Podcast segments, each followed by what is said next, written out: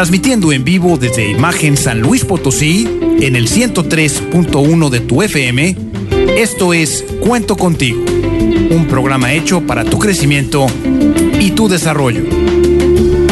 Entrevistas, comentarios y consejos de expertos invitados que ofrecen puntos de vista claros, sencillos y enfocados a tu bienestar. Te invitamos a que a partir de este momento te comuniques con nosotros, nos des tu punto de vista y si lo prefieres, platiques con nosotros al aire. Y queda con ustedes, aquí en Cuento Contigo, la señora Nena Torres.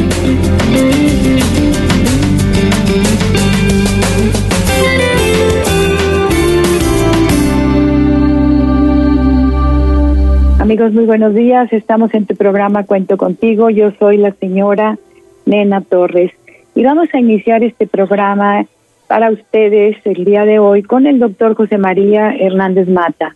Pues la pregunta que tenemos para el día de hoy. Pues sabemos que la familia es un sistema, es un conjunto que está organizado y que es interdependiente de personas que están en constante interacción y que se va regulando por reglas o por funciones dinámicas que existen entre sí y con el exterior. Pero ahora, pues las cosas han cambiado, las cosas son diferentes, la dinámica familiar ha tenido una transformación. ¿Cómo está la salud emocional en tu familia? ¿Cómo, cómo ves tú la diferencia que después de todos estos meses en los que hemos tenido que vivir unas las cosas diferentes ha cambiado. Porque tu familia pues está organizada siempre hay un, una una constante interacción está está tiene dinámicas que la regulan que existen dentro de la familia pero ahora las cosas son diferentes. Entonces la pregunta para ti el día de hoy es qué cambios ves en tu familia tanto físicos como mentales y emocionales. Yo pienso que mentales y emocionales es lo más importante porque el doctor Chema Hernández Mata, él es psiquiatra.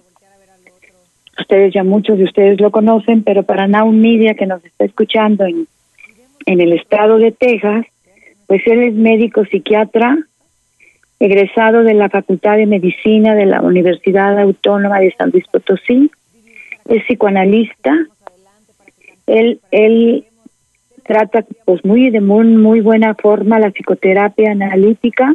Es profesor, investigador y jefe del Departamento de Psiquiatría de la Universidad de Medicina de aquí, de San Luis Potosí, en de México. Entonces la pregunta que les hicimos a nuestros amigos es, ¿cómo ves qué ha cambiado en las dinámicas en tu familia de qué manera esto está afectando la salud pues mental y la salud, salud emocional dentro de la familia. Pues entonces, ¿qué nos puedes empezar tú a platicar respecto a eso, Chema? A lo mejor es, tiene que ver un poco con la pregunta, es decir, ¿qué representa el encierro? Sería tal vez la pregunta inicial. Eh, ¿Qué significa estar atrapado en un lugar durante un tiempo indefinido? Y además lo de indefinido es algo que también afecta a las personas. Eh, las cambia por afectación, no quiero decir que las lesione.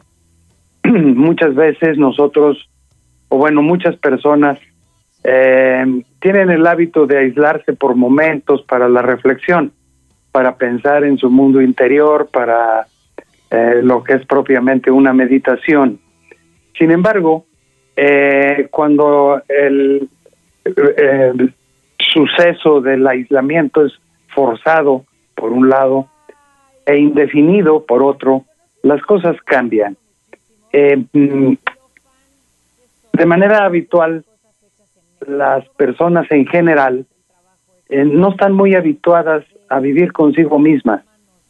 Buscan la socialización a veces para evitar estar frente a sí mismas para estar en la meditación, la reflexión, que por eso se llama reflexión, porque cuando uno está en ese estado, uno está viendo su propio interior como un reflejo, eh, de ahí la palabra de reflexión. y está uno pensando en lo más profundo de la intimidad de sí mismo. Cuando uno está en eh, aislamiento, en compañía pero aislados, uno entra en un estado de intimidad, pero ya no es consigo mismo, sino con el grupo. Una persona que se cuenta aislada con un grupo de compañeros en una expedición, por ejemplo, pues son, son, es una época, la que dure la expedición, en la que el grupo va a intimar, es decir, termina abriéndose, termina hablando de su interior de una manera tan abierta como habitualmente no lo hace. Y bueno, cuando, cuando vemos el interior de las personas, al menos en una asomadita, vamos a encontrar cosas muy bonitas, pero también vamos a encontrar cosas no muy agradables. Esto puede suceder aún en una en un grupo natural como es la familia, en donde los miembros de la familia van naciendo allí dentro del grupo y van creciendo allí. Cualquiera pensaría que esto da pie a que a lo largo del crecimiento, del desarrollo, la convivencia va permitiendo el conocimiento de los otros, pero esto no sucede así en, en una parte importante de las familias. Por más que convivan, eh, el, eh, estar encerrados de sí, eh, dentro de sí mismos, el no compartir muchas cosas con los demás eh, o inclusive rencores, resentimientos y también el cariño y el afecto mucha gente se lo guarda, no lo expresa. De ahí que mucha gente sienta culpa cuando alguien se murió porque nunca le expresó sus verdaderos sentimientos, cariño. Cuando la familia intima por tiempo indefinido, como es en un encierro de pandemia, pues es como invocar a los demonios, ¿no? El niño invoca al demonio y el, el demonio se le va a aparecer. Eh, esto sucede en una familia donde de pronto, de manera inesperada, súbitamente e indefinidamente, tendrán que convivir forzadamente las 24 horas. ¿Qué van a compartir? Pues lo que tenga cada quien dentro de sí mismo, si tiene afecto, espíritu de servicio, sensación de grupo, pues eso es lo que va a compartir y eso es lo que van a observar los demás. Pero si la gente guarda rencores, resentimientos, coraje, eh, pues eso es lo que va a expresar. Y en algunas familias, yo no sé si muchas o pocas, y no creo que nadie lo sepa, porque en realidad no se han hecho estudio estadístico de qué porcentaje de familias les ha ido mejor durante el encierro y a cuántos peor. Pero lo que sí sabemos es que muchas familias, cuántas no lo sé, pero muchas familias, pues traían muchas cosas oscuras dentro de sí mismas y a la hora del encierro, pues sorpresa, lo que salió pues fueron diablos, ¿verdad? Y aquello se vuelve una un ambiente verdaderamente desagradable eh, son las familias que, que pelean, que se insultan, que no se toleran, porque nunca se habían tolerado, pero había la excusa y la alternativa de salir y regresar a la hora de comer, porque como quiera la barriga llama, o a la hora de dormir, que como quiera también el cerebro llama, pero a dormir entonces la convivencia de muchas familias era poca. Y otras que sí hablan, pues hablan de banalidades, ¿no? No hablan de sí mismos, no hablan del grupo familiar, mm, la, es familia callada, es cercana pero fría, es cercana geográficamente, pero emocionalmente son fríos, eh, excesivamente discretos. Luego hablo de por qué excesivamente. Y cuando se ven en la necesidad de convivir eh, geográficamente muy cercanos, o sea, encerrados, pues inevitablemente vamos a ver que sale. Hay familias también, es probable que no sean mayoría, que cuando han vivido el encierro de esta pandemia, han encontrado que los demás miembros de la familia no son tan terribles, eh, se encuentran con que en el fondo eran bastante tratables, y empiezan a convivir de una manera más grata, porque son personas que tenían ya desde de antemano una disposición a aceptar a los otros, pero nunca había habido una actitud de cercanía.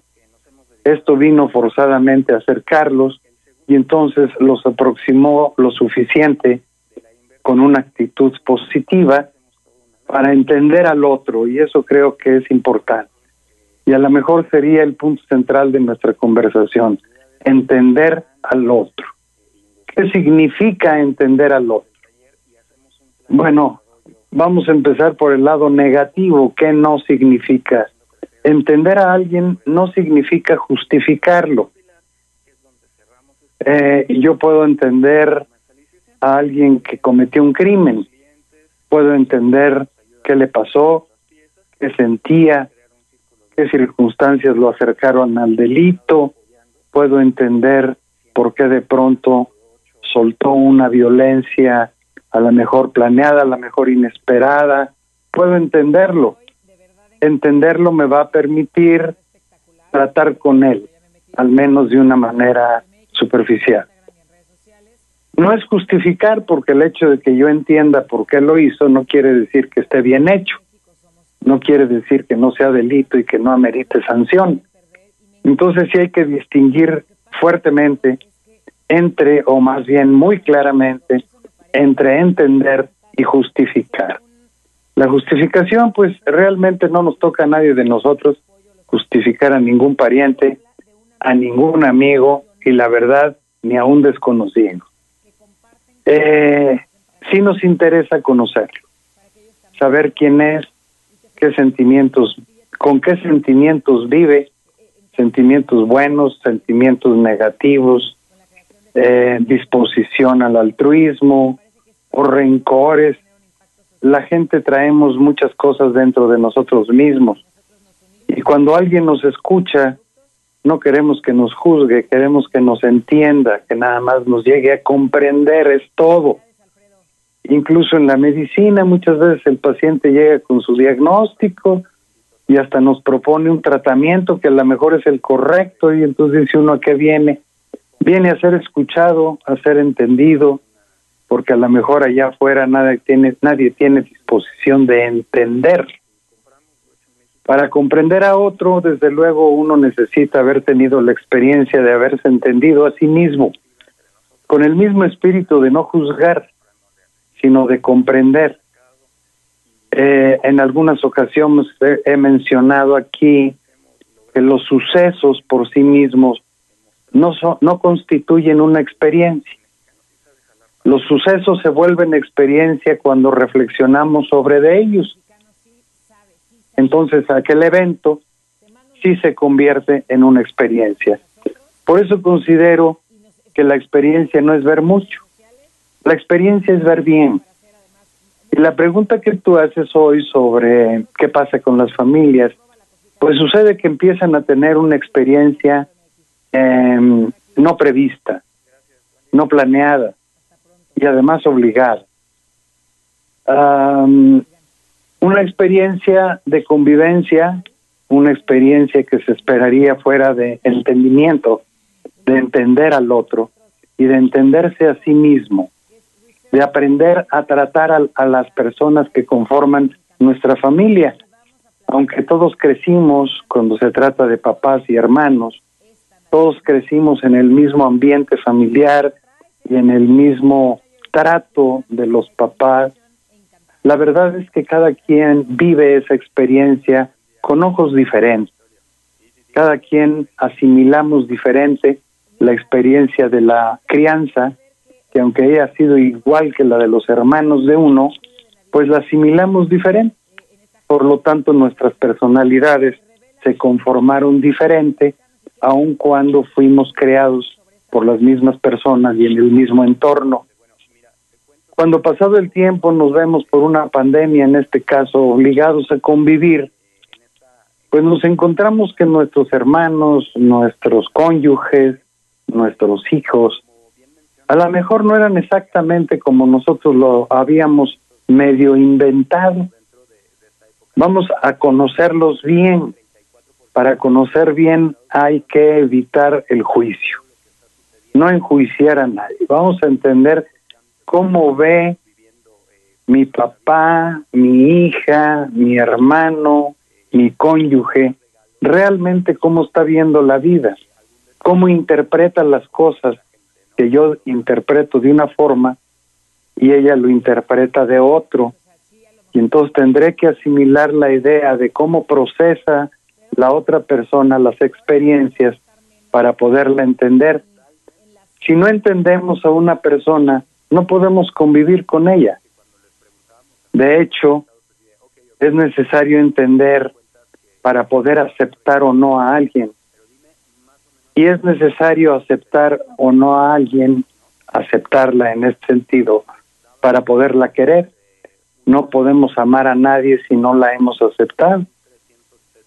Y aceptarla significa, antes que nada, entenderla, conocerla lo suficiente.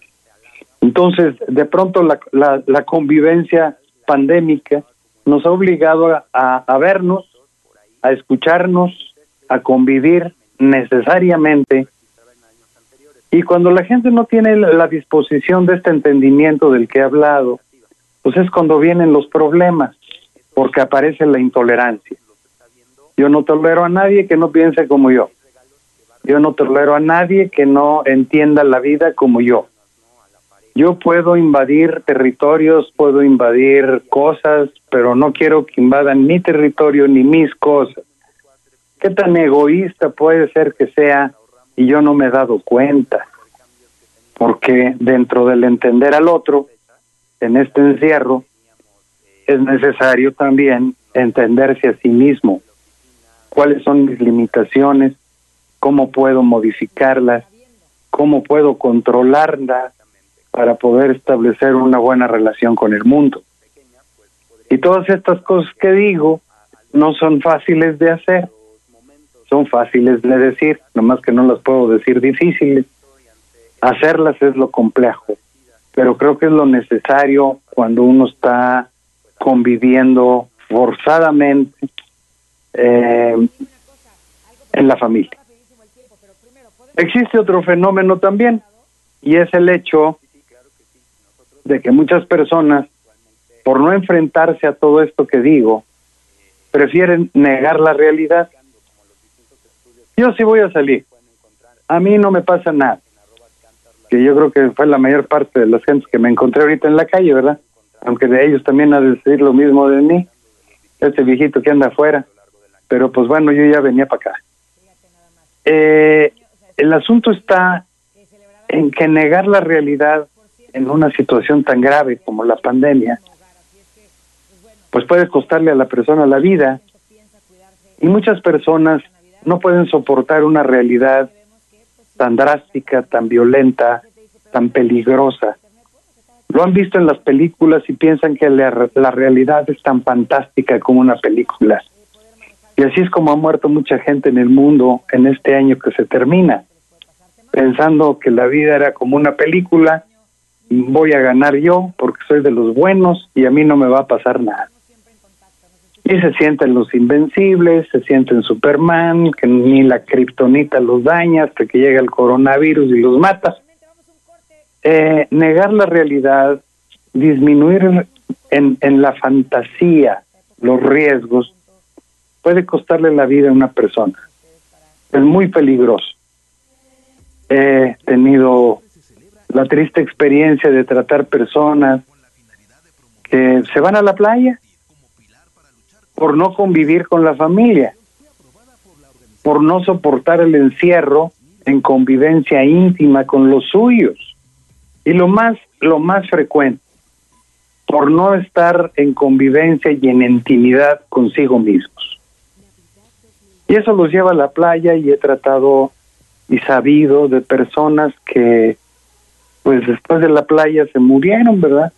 Y no es una ni dos, son varias personas de quienes he estado enterado que en el ánimo de negar una realidad que no soportaban, dijeron no pasa nada, al cabo en el avión todo está desinfectado, al cabo voy en coche, al cabo el hotel está desinfectado todo, la playa está desinfectada, hay una serie de fantasías totalmente absurdas que finalmente les ha costado la vida. Y es muy triste cómo esas limitaciones, el terror de enfrentarse a la realidad y, y pagar el precio por sobrevivir a una catástrofe, la gente, muchas personas no están dispuestas a pagar el precio del esfuerzo, prefieren soñar.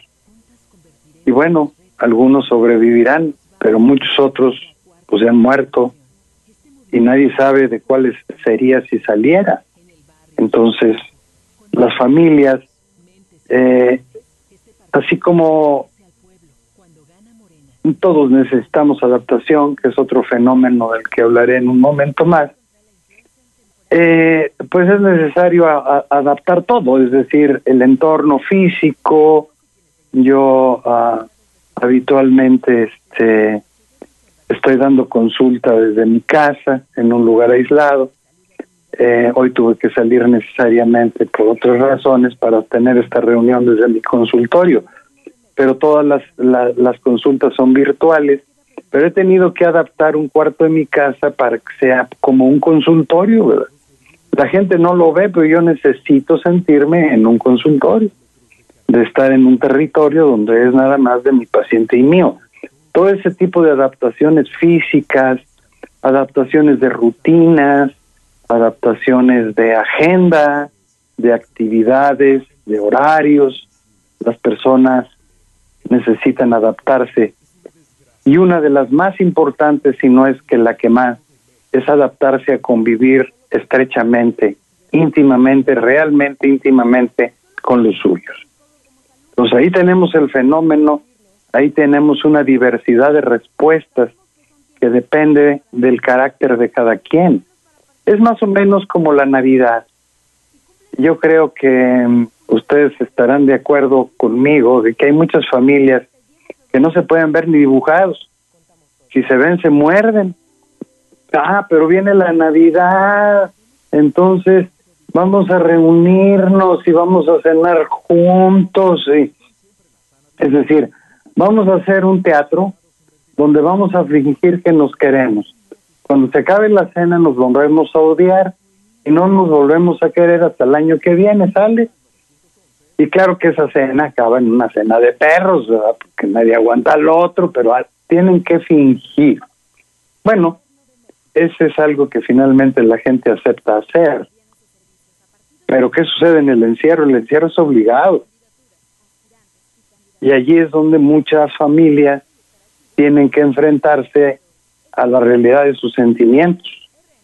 Y es cuando estallan, si no tienen esa actitud, pues por un lado altruista, pero también por otro lado de, de salud personal, de salud mental personal, ¿no?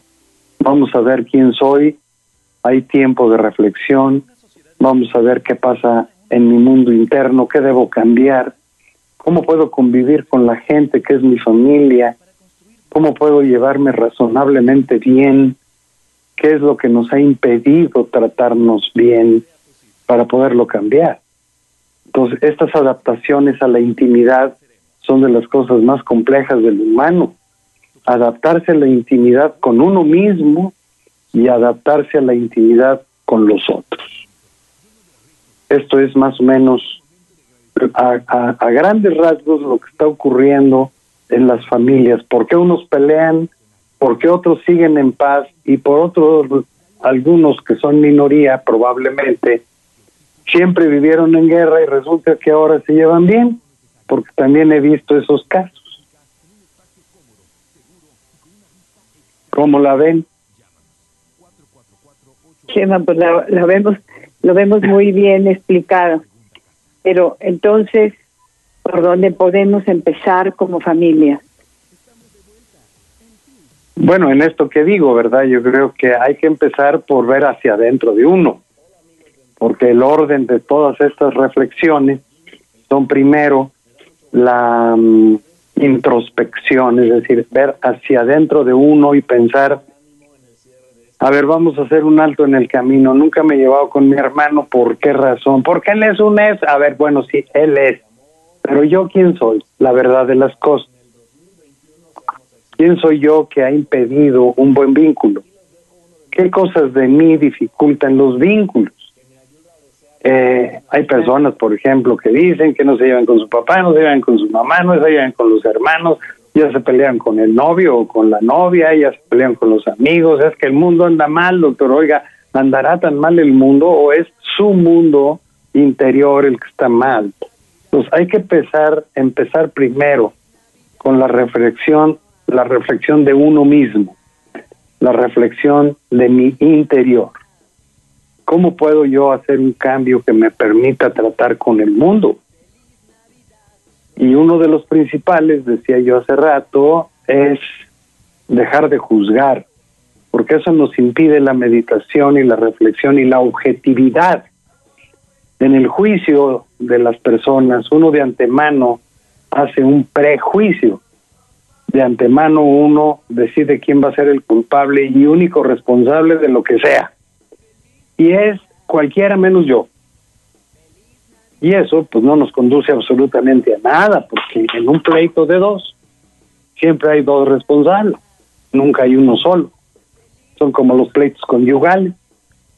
Eh, es que mi marido me engaña y porque es un gañán, es un patán, borracho, un mujeriego, jugador, adicto, lo peor de lo peor. Oye, ¿y qué hace casado con esa araña panteonera, verdad? Porque pues para casarse con esa cosa necesita estar malita la señora también, ¿verdad? Eh, o como los señores que dicen que la señora es una tonta, una babosa, buena para nada, bueno, ¿y qué clase de hombre se casa con una cosa de esas? Pues otro tarado, ¿verdad? Entonces, eh, lo mismo ocurre aquí, bueno, pues vamos pensando primero en uno, a ver, ¿qué anda bien en mí? Cuáles son mis cualidades, porque también tengo que tener algunas, pues nadie es puramente malo ni totalmente menso. Eh, mis cualidades tienen que quedar bien definidas porque son mis armas para vivir esta vida de una manera grata y para hacerla grata a los de mi alrededor. Pero luego vamos a pensar quiénes son los otros. Ahí entra eh, también el entendimiento que decía yo hace rato quién es el otro, cómo piensa, cómo siente, cuál es su sentir.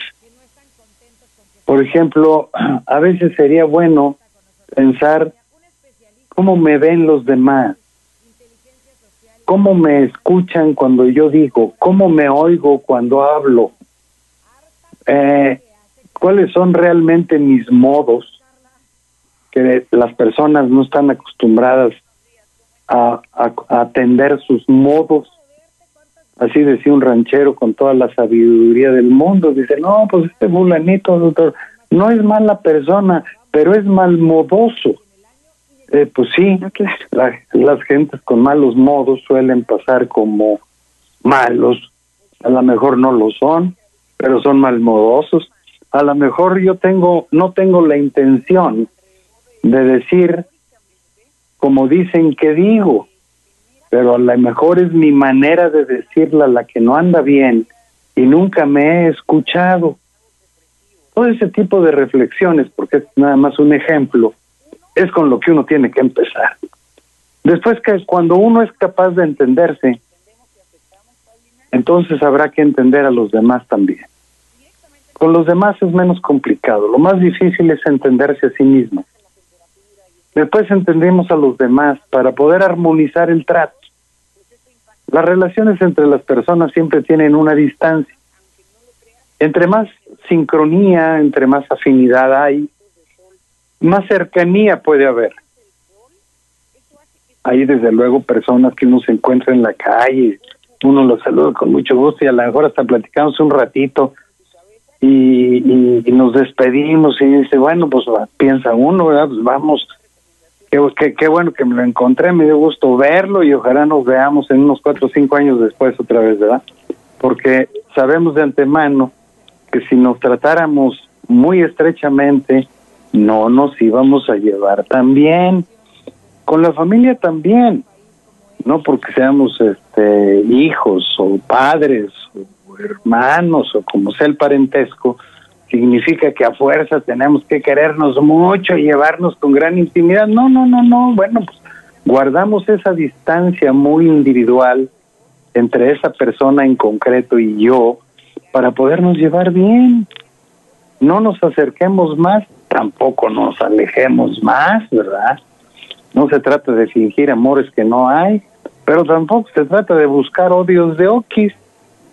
Vámonos entendiendo, y eso es el punto para la convivencia. Vamos entendiéndonos a nosotros mismos y a los demás. ¿Sí? Ya te están oyendo en varias partes del mundo. Entonces, pues vamos a seguir, vamos a seguir con una pregunta, ¿no? Todo lo que nos has platicado y de lo que nosotros como como radio escuchas estamos haciendo reflexiones. ¿Cómo empiezo a poner en mi vida ese punto de inflexión? ¿Cómo puedo empezar? Es decir, ahora me doy cuenta que estoy más iracundo, ahora me doy cuenta que, que pues siempre me ha caído muy mal tu mamá y sin embargo ahora se tuvo que venir conmigo y ahora me cae peor. O a, la, o a lo mejor ahora me cae mejor, ya no la veo como antes, como decías hace un rato. ya me acordé por qué me cae gorda. Entonces vamos a, a decir, bueno, ¿cómo empezamos a hacer este punto en nuestra vida? Y decir, bueno, pues la pandemia me obliga y yo no, ya no me puedo hacer menso, a fuerza tengo que empezar a hacer algo por mí. Entonces, ¿cómo puedo empezar esto? Este punto de inflexión y no engañarme. Bueno, ese, ese es el paso de la muerte. ¿eh? Yo pienso que cuando uno considera hacer una reflexión, hablo por reflexión no en el sentido místico, hablo por reflexión en el sentido de uno entrar hacia su mundo interior para explorar uno sus propias verdades. Es esto ya ya tiene un significado de riesgo. Entrar a la verdad es entrar a muchas cosas que podrían dolernos mucho, pero yo siempre he considerado que engañarnos es más doloroso que enfrentarse a una verdad. Entonces, cuando una persona se atreve, porque es una cuestión de atrevimiento, a una reflexión, conviene en primer lugar estar físicamente aislado en un lugar donde pueda estar quietecito, aunque sea el baño, no importa, para no no vamos a viajar hacia afuera, vamos a viajar hacia adentro. Lo único que, que queremos del entorno físico es que esté uno solo, aislado, en silencio. Y luego físicamente relajarse, muscularmente soltar los músculos, respirar suave, profundo, y concentrar su atención. Hay miles de métodos, ¿eh? hay miles de métodos. Concentrar la atención en alguna imagen fija en el afán de no entrar a alguna temática, simplemente relajarse físicamente. Una vez relajado uno puede empezar a pensar libremente lo que venga a tu cabeza y van a venir conflictos, muy probablemente. Y en ese conflicto vamos a, centrar nuestro pensamiento en nosotros mismos. Aquí viene una, una serie de ejercicios muy complicados, pero que son necesarios. Y es el ejercicio de no buscar un culpable de nada. En la reflexión no se trata de ver quién tiene la culpa de algo. En la reflexión se trata de ver cuáles son los compromisos y responsabilidades que a mí me tocan, ¿sí? Sin endosarle el cheque a nadie, no de culpa, de compromiso. Tal cosa es mi responsabilidad o no. A lo mejor sí, y no lo estoy cumpliendo. Primera reflexión. Pero a lo mejor no es mi responsabilidad y ando de metiche, cosa muy común en nuestra cultura. La gente anda de metiche aquí y allá, preguntando cosas que no le importan, eh, dando opiniones que nadie le preguntó, eh, haciendo juicios que nadie lo invitó. eh, en asuntos que ni son míos, porque si mi hermano o mi papá o quien sea de los familiares con los que estoy conviviendo está haciendo algo que yo creo que no es lo, lo correcto, yo no me meto, a menos que afecte algo de lo mío, porque necesito poner límites. Mientras eso no suceda, yo no me meto. Esto es distinto a la educación porque si los niños que todavía no tienen un juicio elaborado de las cosas, no se les dice lo que deben hacer o no, pues no los estamos educando. Pero que estamos hablando entre adultos, entonces no seamos metiches. Si no es mi asunto, no me meto. Eso podría ser una reflexión, ¿verdad? Porque luego llega la muchacha y dice que se embarazó y dice la mamá, pero ¿cómo te embarazaste, hermano, señora? Pues no quiera los detalles, usted ya los ha de saber, ¿no? ¿Para qué pregunta esas cosas? No se metiche, mejor siéntese en lo importante. Cosas de ese tipo que a veces las hacemos sin pensar, ¿sí? Eh, podría ser un punto de reflexión que aparece de pronto. El no andarme metiendo... en no, andarme, en no andarme metiendo en cosas que no me interesan, ¿verdad? Hay cosas que no me toca saber. Fíjate que fulanito dijo y Perengano le contestó. Yo creo que lo que pasa es que Sutanito tiene la culpa de esto porque chisme caliente, ¿sí? El chismoso es una gente nefasta, porque además de metiche, eh, es difamador. A ver, y eso que estás diciendo, tú estabas allí, no, me dijo fulano, entonces no te consta, no, entonces no digas. Oye, eh, pero es que una de las dos partes vino y me lo dijo, y ya oíste la versión del otro, no, entonces no hagas juicios, y si los hagas, no los digas. Claro. Porque eso no te importa. ¿Sí? Es decir, podría ser, estoy hablando como ejemplos que uno puede de pronto encontrarse con cosas inesperadas en una reflexión. A lo mejor estoy diciendo muy metiche, a lo mejor soy muy chismoso, a lo mejor soy difamador. Así decía una persona, y doctor, eso que, que yo he dicho, ojalá y sea cierto, porque si no es cierto, qué pecado. Sí, no, pues mire, aunque sea cierto, si de todas maneras es pecado, ¿verdad? Claro, Eso de andar hablando de cosas que a uno no le importan, no está bien hecho. Entonces, ¿para qué anda uno de metiche haciendo cosas que después uno mismo se arrepiente? Son la reflexión y los encuentros que a veces no es nada grato descubrir en uno. Y creo yo, la verdad, que es mejor encontrarlos uno mismo, a que venga alguien y se lo diga, porque eso duele más porque generalmente el que va a venir va a ser un enemigo, generalmente, y lo va a decir con coraje, y va a ser más difícil aceptarlo, porque es un, porque es un enemigo y porque lo dijo con coraje. En cambio, la reflexión, uno lo está aceptando por sí mismo, de antemano. Pero tampoco es una disculpa, ay, no, pues yo soy muy metiche, así que ahí te voy. No, si eres metiche, no, ahí te voy. ¿Sí? Es decir, aceptar un defecto es para corregirlo no para darle cuerda. Eh, pues yo soy muy sincero y empiezan a decir una serie de sandeces. Ah, pues fíjate que yo también y ahí te voy con lo tuyo, ¿verdad? Y pues no, no les gusta, porque no es ser sincero, eso es chismoso, ¿sí? Andar metiéndose en las cosas que uno no le importan, las que no son de uno. Uno, uno debiera atender solamente sus cosas personales. Al otro hay que escucharlo, pero no hay que enjuiciarlo.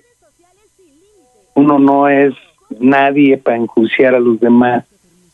Si uno escucha y calla, ¿sí? ¿Por qué? Pues porque no es función mía juzgar si está bien o está mal. Eso de estar bien o está mal ya es un prejuicio. Las cosas pueden o no ser correctas, pero pueden o no tocarme a mí solucionarlas, porque a lo mejor no me toca a mí la responsabilidad. De eso se trata la reflexión, cuando uno se aísla, se relaja y ya relajado empieza uno a pensar, yo quién soy. cuáles son mis alcances y cuáles son mis limitaciones. Porque no se trata nada más, insisto, de descubrir lo malo, también lo bueno. A lo mejor descubro que soy una persona generosa, que soy una persona altruista, cosa no muy frecuente, eh, y bueno, pues hay que cultivarlo. A veces las personas prefieren hablar de lo malo porque cuando uno encuentra algo bueno en uno, uno está moralmente obligado y éticamente también obligado a cultivar y desarrollar esa virtud que hemos reconocido tener. Entonces, la reflexión es un compromiso, inevitablemente. Entonces, aislado, relajado y muy sinceramente abordado nuestro mundo interior. La sinceridad va muy de la mano con otra, con su contraparte, la mentira, que nuestra cultura está muy favorecida. Es decir, podemos regañar a un niño porque rompió los lentes del abuelo, lo cual sería una desgracia, ¿verdad? Eh, o porque hizo alguna avería. Pero si dice una mentira, nadie dice nada. Hasta, hasta a veces se lo aplauden. Ay, fulanito es re bueno para echar mentiras. Oiga, pues eso no es de risa. Eso es para ponerse a llorar y poner un remedio, porque eso no es correcto. ¿Cuál es la función de la mentira? La mentira, para engañar al mundo, va dirigido con un propósito muy preciso. Convencerse uno mismo de la mentira. La mentira es una huida de la realidad. Nadie miente cuando la realidad es grata. La gente miente cuando la realidad no le favorece. Es cuando nos empezamos a mentir. Y miente continuamente. La persona mentirosa miente de continuo. ¿Por qué? Porque una mentira que se repite mil veces llega a ser una verdad para la persona el mismo mentiroso llega a creerse sus mentiras, de tal forma que eh, es una huida de la realidad, pero de la realidad adversa. Y eso, eso obstaculiza la sinceridad, su contraparte. Y para la reflexión es necesario ser sincero con la gente más difícil con la que uno puede ser sincero, con uno mismo pues cuidado con no mentirse. Más bien, cuidado si se mienten. Debemos procurar no mentirnos. Dicen los chavos, la neta del planeta, la pura verdad. Dicen los muchachos, la verdad es relativa, pero la neta es la neta. Es decir, tenemos que ser muy francos, muy abiertos con nosotros mismos. Eso duele porque la mentira nos oculta una, una adversidad y tratamos de entrar a la adversidad para analizarla y para ver qué vamos a hacer nosotros frente a ella. Por eso es una gran virtud eh, la llamada resiliencia, es decir, la capacidad de seguir altamente funcional en la adversidad, sin mentirnos. Esa es una señal de muchas, por sí misma no, pero de muchas, una señal de salud mental, la capacidad resiliente. Eh, en alguna ocasión que tuve eh, oportunidad de que eh, un amigo mío que no está en este mundo físico, pero en el espiritual sí, mi amigo Alejandro me invitó a dar una plática a Colonia Juvenil. Y hablamos de la resiliencia con la gente joven en una plática que a mí me encantó, no por lo mío, sino por la participación de los muchachos, porque pusimos de ejemplo de resiliencia una película que se llama Capitán de Mar y Tierra, em, que protagonizó Russell Crown. Eh, es un ejemplo muy claro de resiliencia, es decir, el valor de enfrentar la realidad, por adversa que sea, para utilizar nuestras capacidades al servicio de una población que pues era la, la, la tripulación de un buque de allá por el siglo XVIII, a medio mar, ¿sí? Es decir, eran como una familia en donde no todos se querían. Eh, y, y el capitán pues tenía que mantener el orden, pero para mantener el orden tenía que estar muy en contacto con la verdad suya y la verdad del entorno de aquel pequeño barquito en medio de una inmensidad de agua. Eh, cuando uno está en, en, en reflexión, está como el capitán, está uno solo con uno mismo, y ahorita explico eso, pensando lo bueno y lo malo de mí ante lo bueno y lo malo de mi mundo exterior. Esa es la reflexión, que lleva como pivote central y básico la verdad, es decir, la sinceridad, la no mentira. Eso no es nada fácil y ese, es, insisto, es invocar al diablo porque lo invoca uno y el diablo se presenta. Uno invoca la verdad y la verdad se nos presenta enfrente. ¿Y ahora qué hago con esto?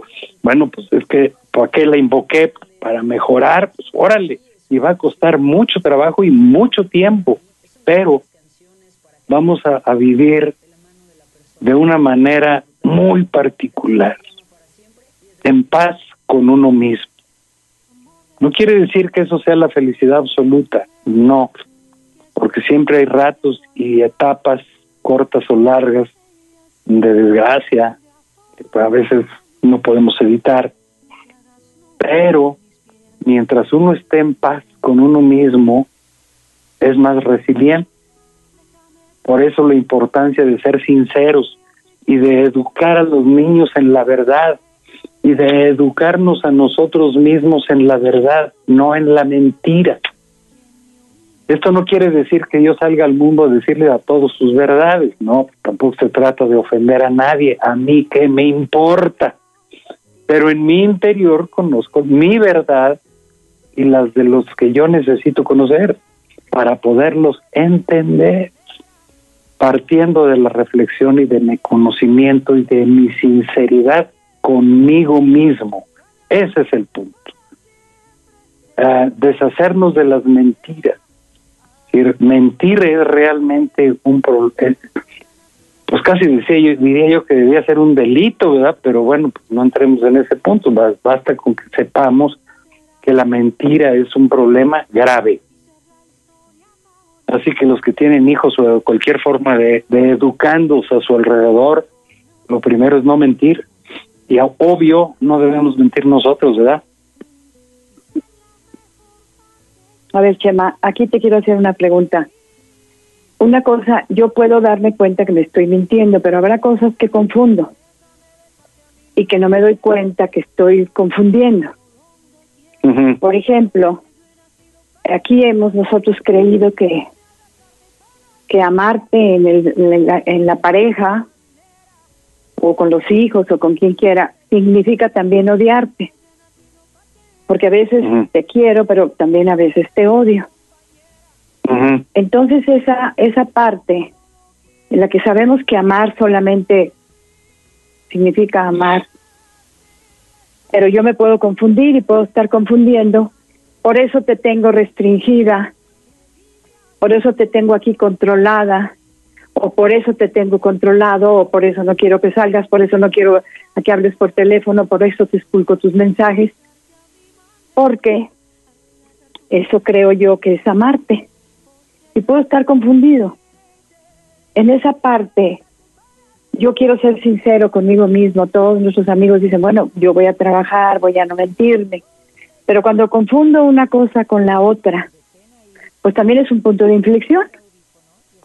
¿O cómo ves, cómo nos puedes ayudar al respecto? Bueno, ese es que a veces no tenemos una idea clara eh, del, de, en este caso del amor, ¿verdad? Eh, y definitivamente para caminar en la vida necesita uno tener criterios claros, siempre sujetos a revisión, pero criterios claros. El amor y el enamoramiento, como alguna vez también comenté en un programa, no es lo mismo. Estar enamorado es una forma de estupidez enfermiza, ¿sí? Eh, Y el ejemplo claro, pues el adolescente que está enamorado de una muchacha que inventó, porque la pobre muchacha, pues ni bonita está, pero este el muchacho la ve preciosa y, y él se siente Adonis, la, la cosa que también el muchachito se cae de feo, pero bueno, él se siente maravilloso. Y considera a la muchacha no como es, sino como él la inventó. Eso es el enamoramiento. Y entonces vuelve posesivo, dominante, controlador, odioso, sangrón. Ah, el amor, el amor, el verdadero amor, requiere una madurez, un, un, un, un estado estable de la mente, un estado de, de amor propio. Nadie, nadie puede amar a otro si no se ha amado a sí mismo también. Eh, pero para amar a otro necesitas, decía yo hace rato, aceptar al otro.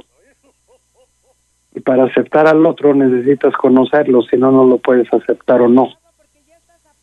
Pues si una persona dice, y también lo, así empezó el programa, es que es un macho mujeriego y ya le descubrí mensajitos y ahora lo quiero controlar. A ver, ¿para qué lo controla, señora?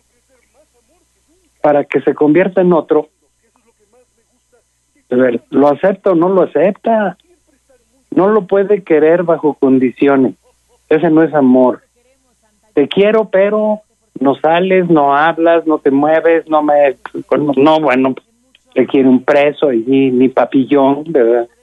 Usted quiere a alguien ahí secuestrado porque no confía en él y esa es la verdad que usted oculta. Usted no confía en su marido. Ahora, que su marido no es confiable y que hace casada con esa araña, ¿verdad? Entonces, eso no, no, no, no es. El, doctor Fromm decía una frase, bueno, el doctor Fromm decía una frase medio melosa, pero bueno, viene a colación ahorita decía la diferencia, hablando de la diferencia del enamoramiento del amor, dice, el amor es cuando alguien puede sentir, te amo, te necesito porque te amo. Pero en el enamoramiento es a la inversa. Te amo porque te necesito. Entonces hay gente que por no estar sola, que por no tener que enfrentar problemas, por no tener que tomar decisiones, siente que ama al que necesita, pero por la necesidad que tiene del otro, no porque realmente lo quiera. Por eso esas personas sí odian al que aman, ¿sí? En el amor no. Digo, yo puedo caerle gordo y seguramente le caigo gordo a mi esposa muchas veces, porque pues que no, yo lo sé, pero eso de que me odie, no creo. Ella jura que no. Pero que le caigo gordo, yo sé que sí, a veces caigo gordo. Eh, yo lo entiendo y trato de evitarlo. Eh, pero eso es una actitud que, que es necesaria, pues, ¿no? Eh, evitar las cosas que molestan. Pero eso no significa un odio. Entonces, en el amor sí hay ciertas ambigüedades, porque los humanos somos dialécticos y por lo tanto somos, quiero decir, ambiguos, ambivalentes.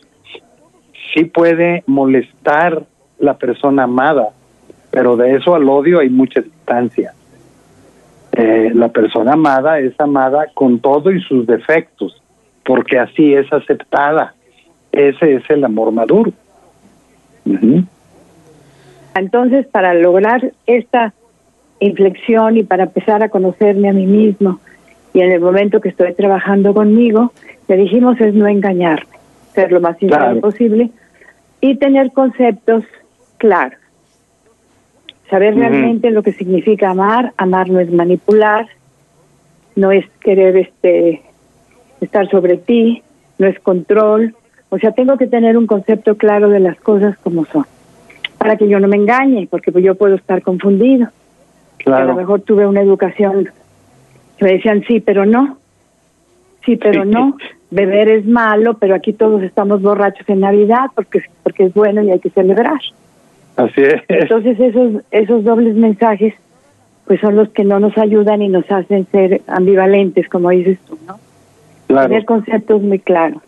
Entonces, Rodolfo, tienes preguntas para Chema, si fueras tan amable. Sí, Arturo pregunta, eh, doctor, ¿cómo me puedo dar cuenta o cómo saber qué tanto se está deteriorando nuestra mente emocionalmente con este encierro? Bueno, yo creo que eh, volvemos al punto de la reflexión. Es decir, en la reflexión es justo lo que vamos a encontrar. ¿Hasta qué punto este encierro me favorece y hasta qué punto me está lesionando? Si me favorece, ¿de qué manera me ha favorecido? Si me lesiona, ¿por qué me lesionó? Generalmente las lesiones vienen por una inconformidad no, no enfrentada, por una mm, dificultad adaptativa. La adaptación es otro factor muy importante que no hemos hablado para la convivencia familiar. ¿eh? Es decir, la gente no quiere aceptar que es que ya estamos en semáforo amarillo. Oiga, señor, ese semáforo no es para la gente, es para la industria y el comercio, no es para que salga o no salga. Sí, es para que el de la tienda abra o no abra, para que la industria baje a dos turnos o nomás a uno o que estén los tres, pero eso no es para la gente en general, la población. No inventemos porque el invento es un engaño y eso lesiona. Ah, ya estamos en amarillo y qué, de todas maneras yo no puedo salir hasta que no estemos vacunados, es la única verdad que tenemos enfrente. Mientras el grueso de la población no esté vacunada, no podemos suspender el encierro. Porque a lo mejor me vacuno yo solito, vamos a suponer que por azares del destino me vacunaron. Pues voy a tener que seguir encerrado porque los demás no están vacunados y a mí me puede caer el, el germen y no me enferma porque estoy vacunado, pero lo voy a transmitir. Entonces tengo que estar aislado en protección de los demás. Y esa ah, sensación de grupo, de pertenecer a una comunidad, los mexicanos no la tenemos, ¿eh? eh no nos importan los demás, por eso está la gente eh, eh abarrotada, sin cubrebocas, con cubrebocas, pero en tumultos. Bueno, eso es no tener conciencia de comunidad. Las personas necesitamos saber que vivimos con otros y somos responsables de eso. Entonces, eh, a veces el encierro nos deteriora al punto que no nos importan ya los demás. De tal suerte que la meditación es la que nos va a dar la pauta para saber de qué manera nos está afectando el encierro. No tiene que afectarnos, ¿eh? Tenemos que adaptarnos. Voy a poner un ejemplo de afectación no reflexiva. Hay personas que han estado en un estado de depresión y de ansiedad porque no tuvieron ninguna adaptación al encierro. Sucede que descuidaron sus horarios y empezaron porque trabajan de 8 a 3 de la tarde. Pero ellos siguen hablando a los clientes y los clientes le siguen después de las 3 de la tarde. Oiga, su horario termina a las 3, ¿por qué sigue trabajando? No, pues es que aquí estoy. Bueno, pero entonces lo que usted sigue trabajando porque no quiere convivir, porque no quiere vivir con las personas con las que está, platicar y conversar, prefiere seguir trabajando, ya rompió su horario, porque se va a seguir trabajando hasta las 12 de la noche y en lugar de dormirse a las 11, ahora se, duerme a la una de la mañana y en lugar de levantarse a las 7, ahora se levanta a las 9. Empiezan a desorganizar sus horarios de dormir, después desorganizan sus, sus horarios de, de alimentos, después sus, suspenden el ejercicio que con mucho esfuerzo habían empezado a hacer, y empiezan a desorganizarlo todo. Y como no llevan agenda, como buenos nacionales no saben para qué es una agenda, creen que es una libretita de pendientes, nunca logran detenerse a pensar qué me está pasando, cómo me está afectando el encierro. Este es un ejemplo. La persona se empieza a reflexionar y dice, a ver, ¿por qué me estoy durmiendo tan tarde? ¿Por qué me estoy levantando tan tarde? porque esto no, no estoy respetando mi horario de trabajo, porque ya no se desorganicé mis horarios de alimentos. ¿Por qué evito estar con mis gentes? ¿Por qué mejor prefiero trabajar? Bueno, cuando se mete a la reflexión descubre que necesita organizar un nuevo horario, tener una agenda de actividades, tener horas para convivir con la familia, horas para el trabajo, horas para sus hobbies, horas para el ejercicio, horas para comer, horas para para dormir, horas para para cada cosa. Y entonces la vida se le compone. ¿Qué sucedió allí? Primero la adaptación, digo, la reflexión. Encuentra lo que desorganizó y que eso fue lo que afectó su salud mental, que es la pregunta que nos hacen. Bueno, entonces allí descubre cómo la falta de adaptación fue la que le afectó y empieza a corregirlo y empieza a reagendarlo todo. Más o menos un ejemplo de qué manera puede uno caer en cuenta cómo ha afectado la salud mental el encierro. ¿Sí? Ok. Eh, sí son varias preguntas del auditorio en ese sentido. Este, por ejemplo, una pregunta muy en particular dice, doctor, ¿cómo podría decir, nos podría decir qué tanto nos afectaría no juntarnos para la cena navideña en el estado de ánimo eso depende de cada persona, porque hay personas pues, pues muy románticas, muy este afectivas y ay, la Nochebuena. Bueno, yo pienso que pueden reunirse mientras no sean muchos, a lo mejor más de 10 y estar y que además se junten personas que han estado encerrados porque si nos vamos a juntar, pero mi primo resulta que acaba de llegar de Vallarta, no, pues fíjate que tú debías estar en cuarentena, si vas a ir tú no voy yo, nada, nada de coraje por tu persona, pero simplemente eres un riesgo de salud, yo no voy. ¿Qué tanto nos afecta? Bueno, insisto, depende de la de la sensibilidad de las personas. Hay personas que piensan que pues no puede haber una Navidad sin que nos juntamos, bueno, ¿y por qué no podría haberla? Podemos este, reducirnos a saludarnos vía virtual y ya. Hay personas que eso lo toleran bien por su naturaleza psicológica y hay personas que no. Entonces no puedo dar una respuesta específica porque necesitaría yo conocer a la persona, ¿sí? En realidad no pasaría si lo pensamos con calma. ¿Cuántas personas pasan el año nuevo en su casa bien dormiditas y qué pasó? No, pues nada. Que el día siguiente pues, se levantan y hablan a los amigos a ver cómo amanecieron y cómo les amaneció el año y nada más. Porque en parte, en parte, es una costumbre ni siquiera una cuestión religiosa, porque muchos ni creen en Dios, pero de todas maneras festejan el nacimiento de Jesús, ¿verdad? Eh, eh, porque es una costumbre cultural. Entonces afecta a quienes más sensibles son y quienes no lo son tanto, pues no les pasa nada. Ok.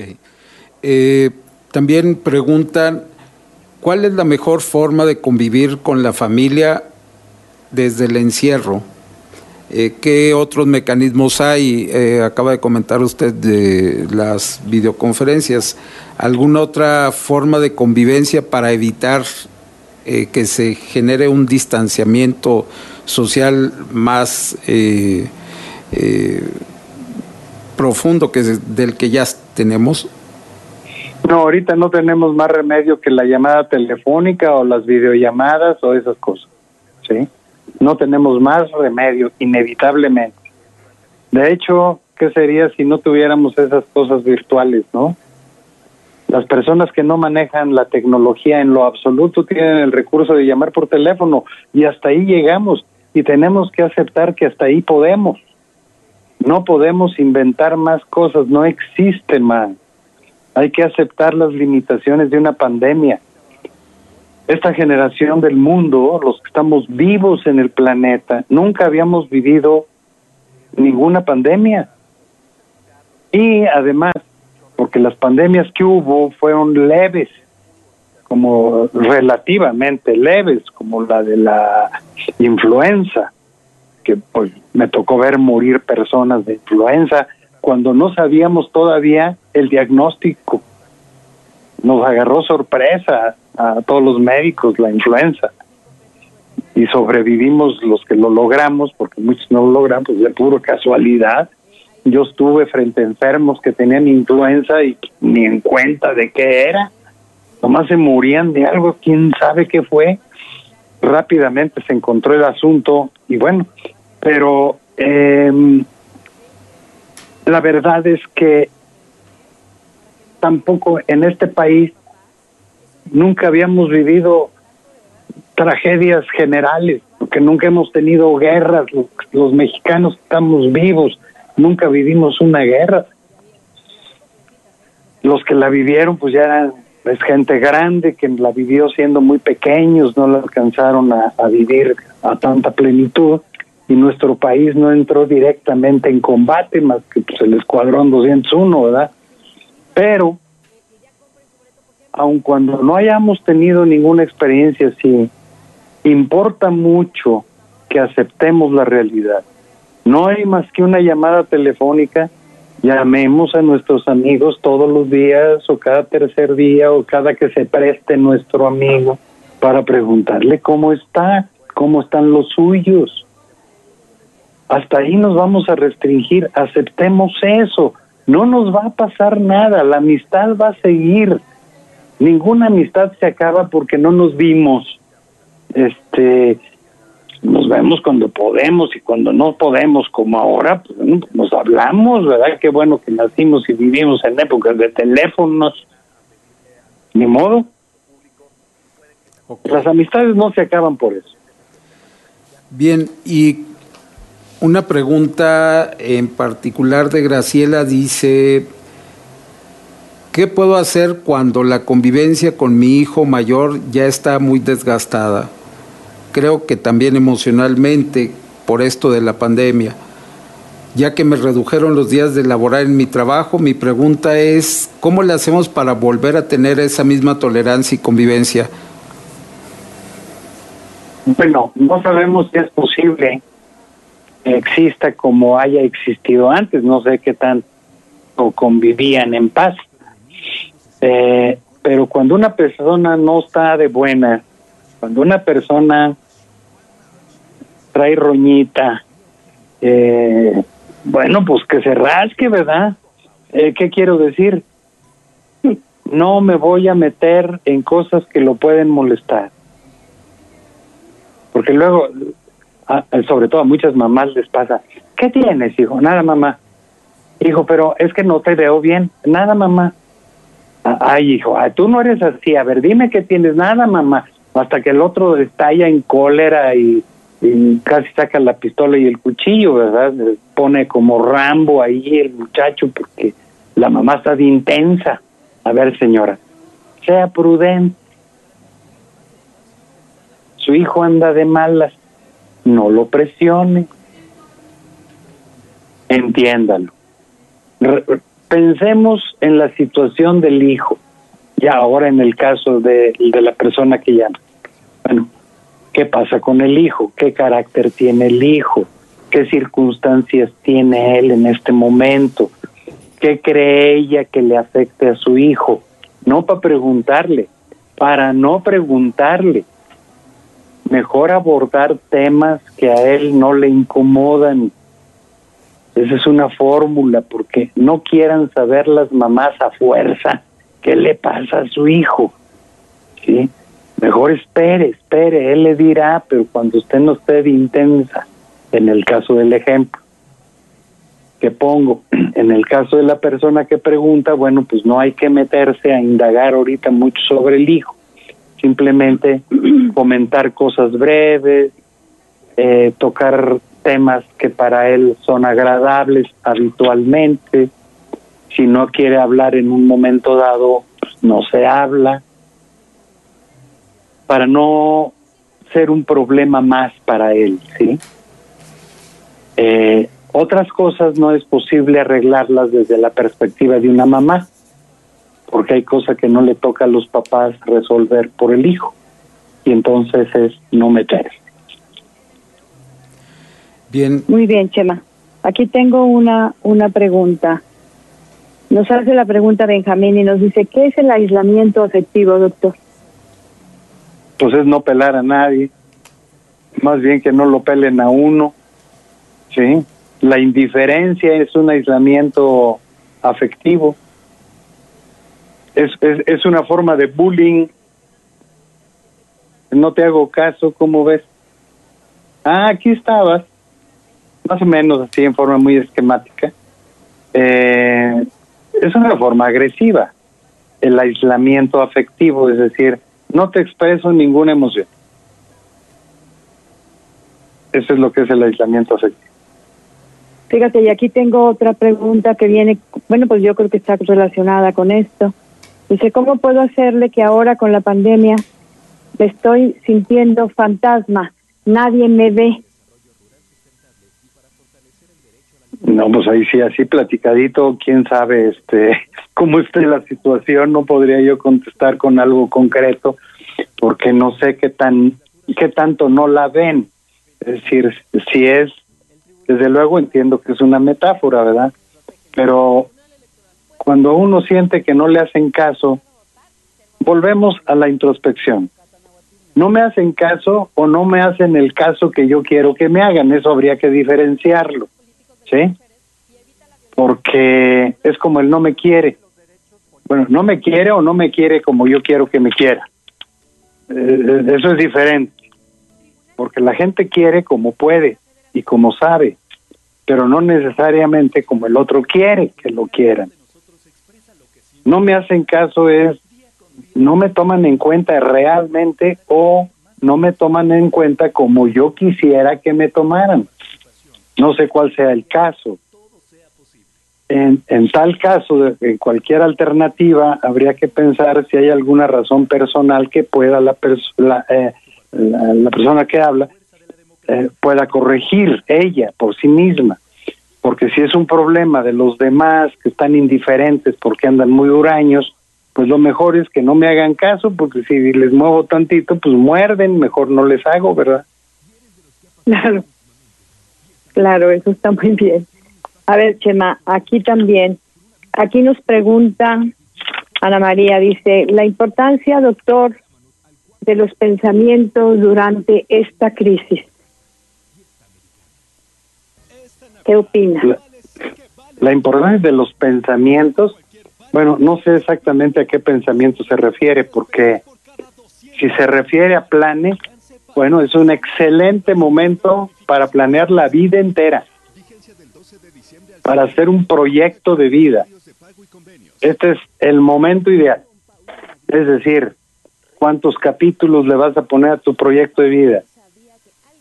Capítulo salud, eh, capítulo hobbies, profesión, economía, viajes, relaciones interpersonales, socialización, vida familiar, cada capítulo de un proyecto de vida tiene una utopía, es decir, un ideal a dónde dirigirse, no a dónde llegar, porque pues, es ideal, a dónde dirigirse, que es lo que es la utopía, no es una meta, es un es una orientación. Pues cada capítulo tiene una utopía y uno diseña la vida de manera que cada capítulo tenga relación con los otros, para que tenga armonía la vida. Y además, porque habrá que diseñar la forma de aproximarse a esa utopía. Entonces, un encierro es un excelente momento para diseñar un proyecto de vida, aunque uno tenga 90 años, porque hay quien muere de 120 y pues, todavía le faltan 30, ¿verdad? A lo mejor uno de 30 dice, no, pues voy a hacer mi proyecto de vida, a lo mejor le queda un mes de vida, pues no sabemos, eso nunca lo sabemos nosotros estamos en la necesidad, los humanos, de hacer un proyecto de vida, tengamos la edad que tengamos. Y es un excelente momento para ese tipo de pensar. También es un excelente momento para pensar en mejorar como persona. También es un excelente momento. Fíjense amigos que la semana pasada ya empezamos a anunciar que vamos a tener un equipo que nos hacen el favor, pues varios este, profesionales prominentes de esta ciudad que nos van a ayudar y vamos a hacer el equipo de Cuento Contigo. Para todas aquellas personas que sientan la necesidad de consultar a alguien ahora que se han sentido pues un poquito más limitados, más tristes, más desesperados, más llenos de miedo, con, con, con ansiedades, con angustias. Y entre ellos está el doctor Chema Hernández Mata. Chema, te agradecemos mucho que hayas aceptado esta petición de este programa para poder ayudar a nuestros amigos, pues que hay tantas necesidades ahora emocionales y psicológicas que verdaderamente pues te damos las gracias y te damos la bienvenida a este equipo que estamos formando, que se va a llamar Familia, equipo de la familia Cuento Contigo. Muchísimas gracias, Chema. No, pues al pues, contrario, que me tomaron en cuenta. Gracias a ti que nos permites este entrar a tu sabiduría y que puedas ayudar pues a muchas personas que se sienten en este momento pues no felices, a lo mejor no desesperanzadas, tristes, ansiosas, sin trabajo, con, con nuevas cosas que están saliendo en su familia, dinámicas diferentes. Y pues eso va a ser de gran ayuda, esperamos, para esta familia. Cuento contigo y muchísimas gracias otra vez por permitirnos tenerte en nuestro equipo. Muy bien, pues vamos a vamos a continuar nuestro programa. Aquí tenemos una pregunta que nos hacen precisamente de Texas. Nos están haciendo una pregunta de Texas y nos dice Al, Alfonso, Alfonso Ramírez, ¿nacemos ya codificados, doctor? Mm, bueno, depende de codificados a qué, porque desde luego que estamos codificados en el código genético, viene información que nos predetermina muchísimas características físicas y fisiológicas en ese sentido estamos codificados. Inclusive sabemos ahora que la misma susceptibilidad al COVID es algo personal codificado a ese tipo de virus. Este acaba de empezar, no existía, pero a ese tipo de virus, la tolerancia a la infección de ese tipo de virus está codificado en el cromosoma 3. Entonces hay un sinnúmero de cosas en las que ya estamos codificados. Psicológicamente no, la personalidad no está codificada en los genes. La personalidad es una organización cerebral que se forma a partir de la crianza y mm, depende fundamentalmente de la educación recibida. Muy bien, doctor, gracias. Fuera tan amable, Rodolfo. Sí, eh, pregunta anónima dice, ¿cómo se puede cambiar la forma de pensar de una mujer? Porque mi esposa, si se le da la gana, me hace el desayuno, pero como casi nunca quiere, lo debo de hacer yo mismo. Bueno, primero una respuesta práctica. Mejor hágalo usted, no vaya a ser que le pongan algo allí en el desayunito, entonces mejor usted hágalo usted mismo. Segundo, no va a cambiar la forma de pensar de una mujer, nunca. ¿sí? Eh, si usted cree que puede vivir el resto de sus días en pareja con ella, disfrútelo y si no se puede, pues tomarán su decisión, pero cambiarla no va a suceder. El desayuno, mejor hágalo usted. Bien. Eh, otra pregunta anónima dice, ¿qué me recomienda hacer ya que mi esposo ha cambiado mucho no sé si debido a la pandemia llega muy agresivo y no sé, no sé qué hacer. También me ha golpeado. Felicito mucho el programa.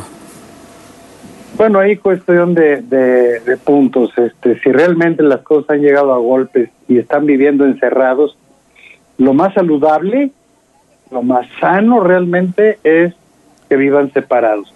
Irse a vivir a otra casa cada uno, o uno de los dos se va a vivir a otro lado y regresando de la pandemia ya verán qué hacen con sus vidas conyugal.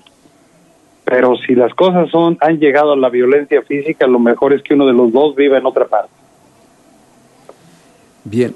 Otra pregunta que es eh, coincide con varios comentarios y preguntas es eh, cómo hacer para levantar el ánimo en esta Navidad, ya que no hay mucho que celebrar y sí mucho que agradecer, sobre todo a quienes convivimos en casa, ya que no vamos a recibir más familiares por situación de la pandemia.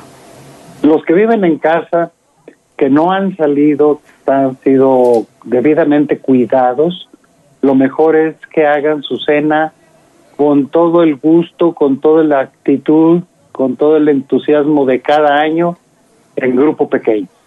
Los que están y se pueden juntar, porque allí viven toda la pandemia, han estado ahí encerraditos, ese día hagan una cena especial, ese día eh, platiquen, jueguen, hagan, inventen, convivan y disfrútenlo, aunque sean dos, no importa. Yo creo que lo que importa es la actitud.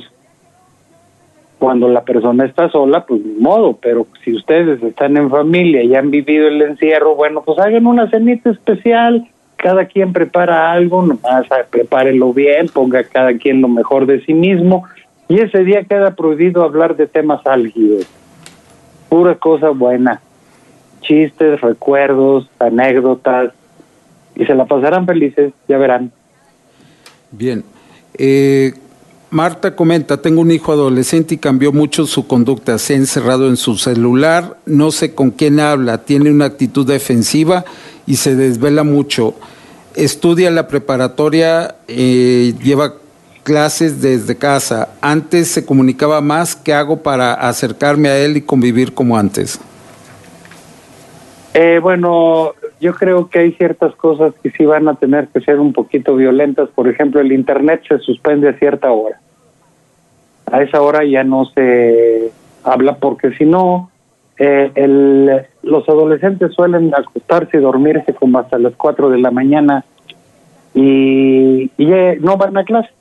Prenden la tele para que no estén dando lata a los papás, pero en realidad no, no la tele, la computadora, pero en realidad no están en clase entonces apagan la, la, cámara y se quedan dormidos. Lo mejor no es recurrir a más violencia que esa, y eso del internet es pues, para advertírselo, no va a haber internet a tal hora, así que calcula. Y procurar hablar con él de otras cosas, no quieran meter de repente toda la normatividad porque se va a poner la cosa muy fea. Lo mejor es, bueno, uh, si él, eh, los ratos breves que él salga, lo mejor es eh, hablar de otras cosas y no tocar el punto. Ya en la medida que él vaya accediendo a conversar, pues van tomando la medida para ver si se puede ir, decirle, oye, pues vamos a, dar una vuelta, quieres vente, es con el celular, vente con nosotros, que para que te despabiles que no, pues entonces no sale nadie de todas maneras, ¿no? Es decir, tienen que llevarla con cuidado para no eh, irse a mayores choques. Yo soy más desde la disciplina, pero en este caso necesito ser uno más accesible para no agravar la situación. Sí, ¿y qué recomendación tiene, doctor, para eh, personas que conviven con personas deprimidas? Una persona deprimida necesita atención profesional, eso no se la va a quitar nadie. Allí en la casa no. Ni la persona puede sola porque la, la, depresión no es una tristezota. La depresión es una enfermedad, la tristeza no. La tristeza es normal, la depresión ya es un padecimiento y requiere atención médica. Esa no la puede resolver un familiar. Hay que pues a veces convencer al, al enfermo deprimido que necesita atención médica. Es decir, no, no está loco, está deprimido y la depresión requiere atención psiquiátrica específicamente. A veces con psicoterapia, a veces con medicamento antidepresivo, a veces de las dos. Los antidepresivos no son adictivos, y que no hay problema. Pero una persona deprimida requiere atención profesional. Muy bien, amigos, pues estamos terminando este programa. Vamos a darle las gracias a Chema. Chema, pues muchísimas gracias por haber estado con nosotros el día de hoy y gracias por participar en nuestro equipo. Esperamos seguir pues con en ese contacto contigo tan cordial, tan padre que tienes para nuestros amigos. Muchísimas, muchísimas gracias, Chema. No, pues gracias a ustedes y a gracias a quienes me escucharon y me tienen paciencia. Pásenla bien, diviértanse mucho, pero cuídense más. Así es. Y a todos nuestros amigos ahí en cabina, a nuestros amigos, a Rodolfo, muchísimas gracias por tu apoyo incondicional. Muchísimas gracias a todos nuestros amigos y a todos nuestros amigos que nos permiten entrar a su mente y a su corazón. Les deseamos una feliz Navidad. ¿Y qué quiere decir Navidad, Chema? ¿Qué quiere decir Navidad? Pues bienestar, festejo, eh, bienvenida. Muy bien, pues entonces vamos a decirles a todos nuestros amigos, así como nos estuvo diciendo Chema durante todo el programa, Navidad quiere decir nacer, nacimiento es nacer, y Chema nos invita a nacer de nuevo, a empezar a vivir, a tener una reflexión, una, una inflexión en nuestra vida, un punto en el que podamos decir, hoy empiezo una vida diferente, no importa que haya pandemia, la pandemia no tiene nada que ver con lo que verdaderamente soy yo. Entonces, amigos, pues tengan un feliz, muy, muy feliz nacimiento, muy feliz Navidad y que empecemos a partir de este nuevo nacimiento una vida nueva. Todos nuestros amigos que nos hacen el favor y nos permiten entrar a sus hogares. Muchísimas gracias a todos, a todos, a todos y los esperamos el próximo domingo con otro miembro del equipo para que vamos a ir presentando a nuestros equipos, a nuestras, a todos nuestros amigos, nuestro, nuestro equipo, para que puedan irse familiarizando. ¿Cómo ves, Chema? Familiarizando. muy bien, perfecto. Para que así nos vayamos familiarizando todos con todo. Y como nos escuchan de todas partes del mundo, no es porque yo quiera presumir, no simple y sencillamente por las redes que ahora se prestan a esto, ¿no? Que se prestan a que nos puedan escuchar en todos lados. Pues una feliz Navidad y los esperamos el próximo domingo. Muchísimas gracias las niñas de cabina y pues que así sea, ¿verdad? Feliz Navidad. Gracias a todos, adiós.